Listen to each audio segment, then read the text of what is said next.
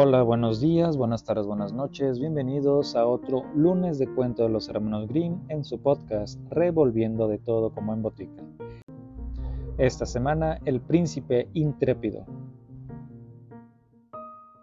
Érase una vez el hijo de un rey que estaba cansado de vivir en el palacio paterno y como no conocía el miedo pensó, quiero salir a correr mundo, así no me aburriré, ni se me hará largo el tiempo y veré cosas maravillosas. Despidióse de su padre y se puso en camino, andando incansablemente de la mañana a la noche sin preocuparse del sitio a que lo llevara la ruta.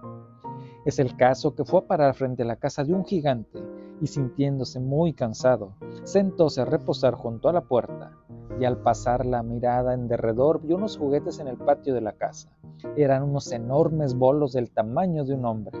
Entraron en deseos de probarlos y colocando los polos en posición, se puso a lanzar los bolos, prorrumpiendo en gritos y exclamaciones cada vez que acertaba, y se divertía de lo lindo.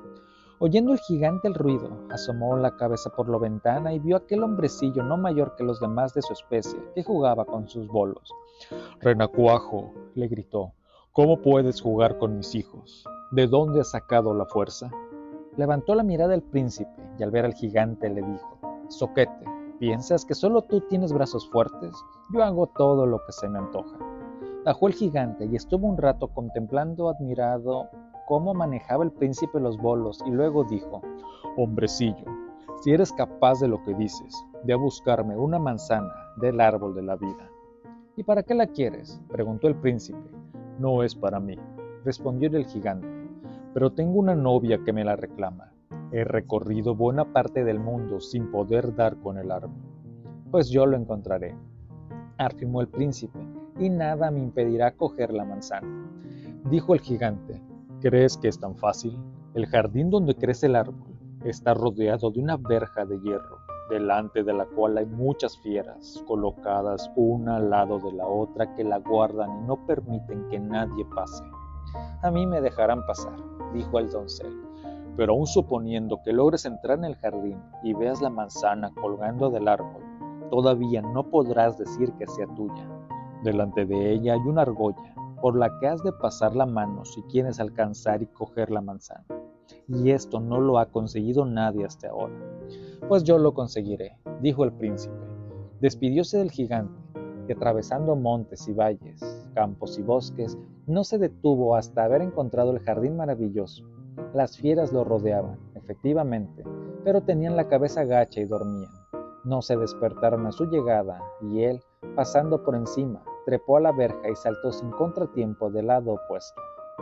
En el centro del jardín se alzaba el árbol de la vida y las coloradas manzanas pendían de sus ramas.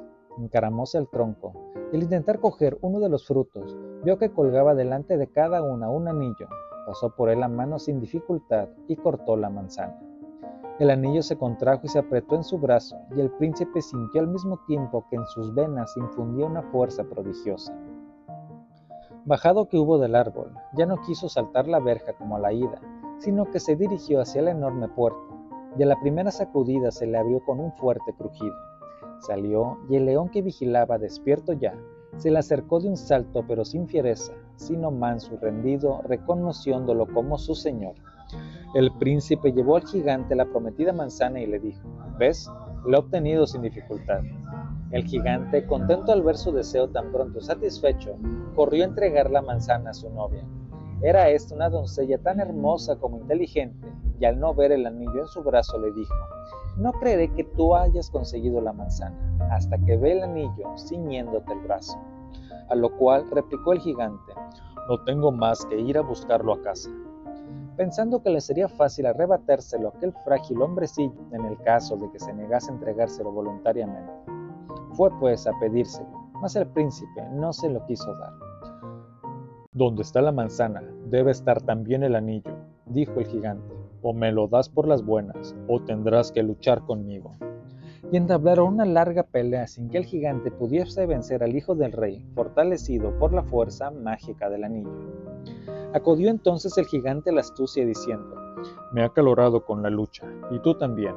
Vamos a bañarnos al río para refrescarnos antes de reanudar el combate.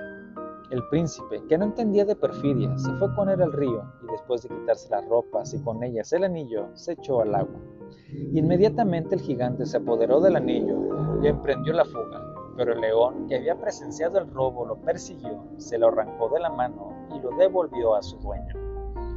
Entonces el gigante fue a ocultarse detrás de un roble y cuando vio a su adversario ocupado vistiéndose, lo atacó a traición y le sacó los ojos y así el príncipe quedó ciego, indefenso y desvalido. Volviendo luego el gigante y cogiéndolo de la mano como si quisiera guiarlo, lo condujo a la cima de una altísima roca, donde lo dejó pensando, unos pasos más y se despeñará. Cuando esté muerto podré quitarle el anillo. Pero el fiel león no había abandonado a su amo, y al llegar al precipicio lo sujetó por el vestido y lo hizo retroceder poco a poco. Al presentarse el gigante con propósito de despojar al muerto, se dio cuenta de que su ardid había resultado inútil. No hay pues modo de acabar con esta criatura tan débil. Se dijo irritado y condujo nuevamente al príncipe al abismo por otro camino. Mas el león, observando sus pérfidos propósitos, salvó también esta vez a su señor del peligro. Cuando ya se hallaban muy cerca del despeñadero y el gigante soltó al ciego para que siguiese solo, el animal dio un empellón al monstruo y lo precipitó en el fondo de la cima, donde quedó destrozado. El fiel animal volvió a apartar a su amo de aquel peligroso lugar, guiándolo hasta un árbol junto al cual fluía un límpido riachuelo. Sentóse allí el príncipe y el león, echándose y metiendo la garra en el agua, le roció con ella el rostro. Apenas unas gotas le tocaron las órbitas, divisó una tenue luz y vislumbró un pajarillo que volaba muy cerca y chocaba contra el tronco de un árbol. Luego se sumergió en el riachuelo, y volviendo a salir emprendió raudo vuelo pasando entre los árboles, pero sin tocarlos, como si hubiese recobrado la vista. Comprendiendo el príncipe la advertencia de Dios, bajó hasta el agua, se lavó y bañó la cara en ella, y al incorporarse tenía otra vez sus ojos límpidos y claros como nunca los había tenido. Dio el príncipe gracias a Dios por la gran merced que acababa de otorgarle y seguido a su fiel león reanudó su viaje. Un día llegó ante un palacio encantado, a cuya puerta hallábase de pie una doncella de esbelta figura y lindo rostro, pero de tez negra como azabache. Dirigióse al joven y le dijo, Ah, si pudiese redimirme del triste hechizo de que soy víctima. ¿Qué debo hacer? preguntó el muchacho. Y ella le respondió, Debes pasar tres noches en la gran sala de este palacio encantado, pero sin permitir que el miedo se apodere de tu corazón. Eran víctima de las peores tormentos, pero si resistes sin proferir un grito, quedaré desencantada. La vida no te la quitará. Dijo entonces el príncipe, no tengo miedo, intentaré la empresa con la ayuda de Dios. Entró alegremente en el palacio y al llegar la noche, instalóse en el gran salón en espera de lo que viniere. Hasta medianoche reinó un silencio absoluto, pero aquella hora se oyó de repente un gran estruendo, y de todas las esquinas y rincones entraron en la estancia una legión de diminutos diablillos. Haciendo como que no lo veían, sentáronse en el centro de la habitación, encendieron fuego y se pusieron a jugar. Cuando uno perdía exclamaba, esto no marcha como debe, hay alguien aquí que no es de los nuestros y que tiene la culpa de que yo pierda. Aguarda tú que estás detrás de la estufa. Voy a buscarte, dijo otro. El alboroto se intensificaba por momentos y llegó a ser tal que nadie hubiera podido oírlo sin asustarse.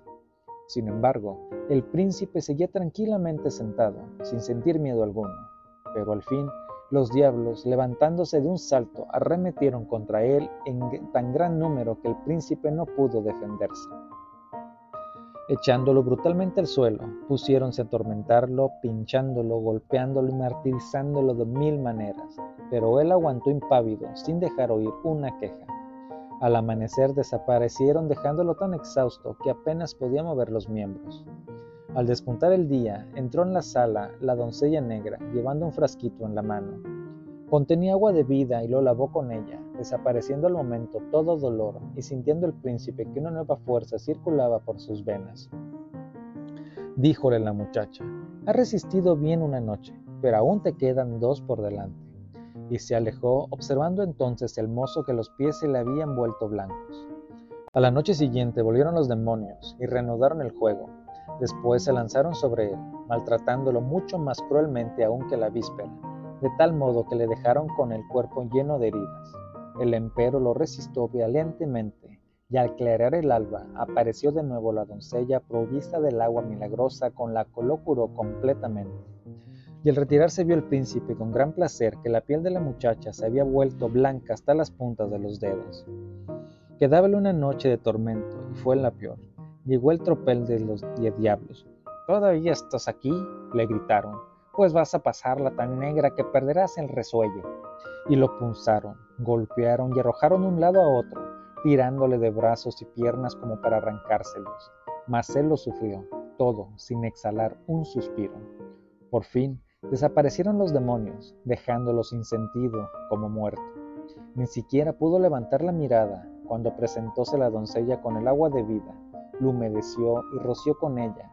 Al momento se sintió libre de todo dolor, y fresco y sano y como si despertase de un sueño y al abrir los ojos vio junto a sí a la doncella blanca como la nieve y hermosa como la luz del día.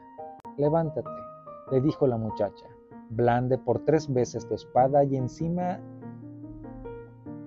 Levántate, le dijo la muchacha, blande por tres veces tu espada encima de la escalera y todo quedará desencantado.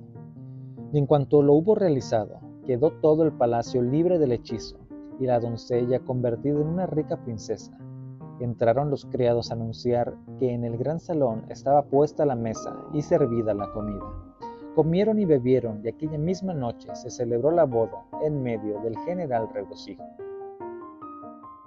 Ese fue el cuento de esta semana. Acompáñenme en la siguiente y recuerden que si me siguen en Spotify no duden en dejarme sus comentarios. Hasta la próxima semana.